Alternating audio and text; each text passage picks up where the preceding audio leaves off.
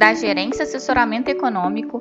Esse é o seu Bebê Conexão Mercado, que traz para você as principais notícias e nossas análises do Brasil e do mundo dia, segunda-feira, dia 9 de maio de 2022. Eu sou Adriana Lima e vou apresentar um panorama sobre os principais mercados. No exterior, prevalece a aversão ao risco diante de lockdowns na China e perspectiva para a política monetária americana. Quanto ao conflito no leste europeu, os líderes do G7 se comprometeram a eliminar ou proibir a importação de petróleo russo em reunião com o presidente da Ucrânia. Além do mais, anunciaram sanções aos canais de TV da Rússia. Na Ásia, as bolsas fecharam predominantemente em baixa, refletindo a queda observada nas bolsas americanas na última sexta-feira, em meio às preocupações com o crescimento mundial. Na China, os dados da balança comercial de abril mostraram que as exportações desaceleraram de 14,7% em março para 3,9%, em linha com o esperado, mas no nível mais baixo em quase dois anos. Já as importações ficaram estáveis, indicando resultado melhor que o esperado, dado que os agentes de mercado esperavam uma contração de 3%. Além disso, a cidade de Xangai anunciou que está reforçando o seu já rigoroso lockdown contra a Covid-19, com o intuito de eliminar as infecções da doença até o final deste mês. No Japão, o primeiro-ministro anunciou que o país deve banir as importações de petróleo russo em breve. Está agendado para o dia, nos Estados Unidos, o discurso do dirigente do Fed de Atlanta, Rafael Bostic, e no Reino Unido, um membro do BOE, Michael Sanders. Para a semana, o maior destaque da agenda fica para a divulgação divulgação da inflação consumidor americano, CPI, na quarta-feira, além de discursos dos membros do Fed, que devem avaliar a questão da possibilidade de uma aceleração do passo da política monetária, o que está sendo especulado por boa parte dos agentes de mercado. Diante dessa expectativa de um aperto monetário mais agressivo por parte do Fed, principalmente depois da divulgação dos dados de emprego americano na sexta-feira, que mostraram um mercado de trabalho robusto, além da questão da preocupação com o crescimento chinês podendo afetar o crescimento mundial e em relação ao endurecimento de possíveis sanções dos principais países do mundo contra a Rússia, tudo isso traz um cenário de cautela para o dia de hoje em relação aos mercados, com o dólar fortalecido, tanto frente às moedas principais quanto às emergentes, as taxas dos treasuries em alta, refletindo perspectiva sobre política monetária e bolsas e commodities em queda. Esse cenário de cautela global, de alguma forma, deve direcionar todos os negócios locais também. Aqui no Brasil não temos grandes novidades. Para a semana fica a expectativa para a divulgação da ata do Copom e o principal indicador de inflação, que é o IPCA de abril. Para o dia, conforme foi dito, todo esse clima de aversão observado no cenário internacional deve pesar sobre os nossos ativos. Assim, a expectativa é que o dólar se valorize frente ao real, os juros trabalhem em alta, agregando prêmios prêmios de risco e o Ibovespa em queda seguindo as bolsas globais. Desejamos a todos um bom dia e bons negócios.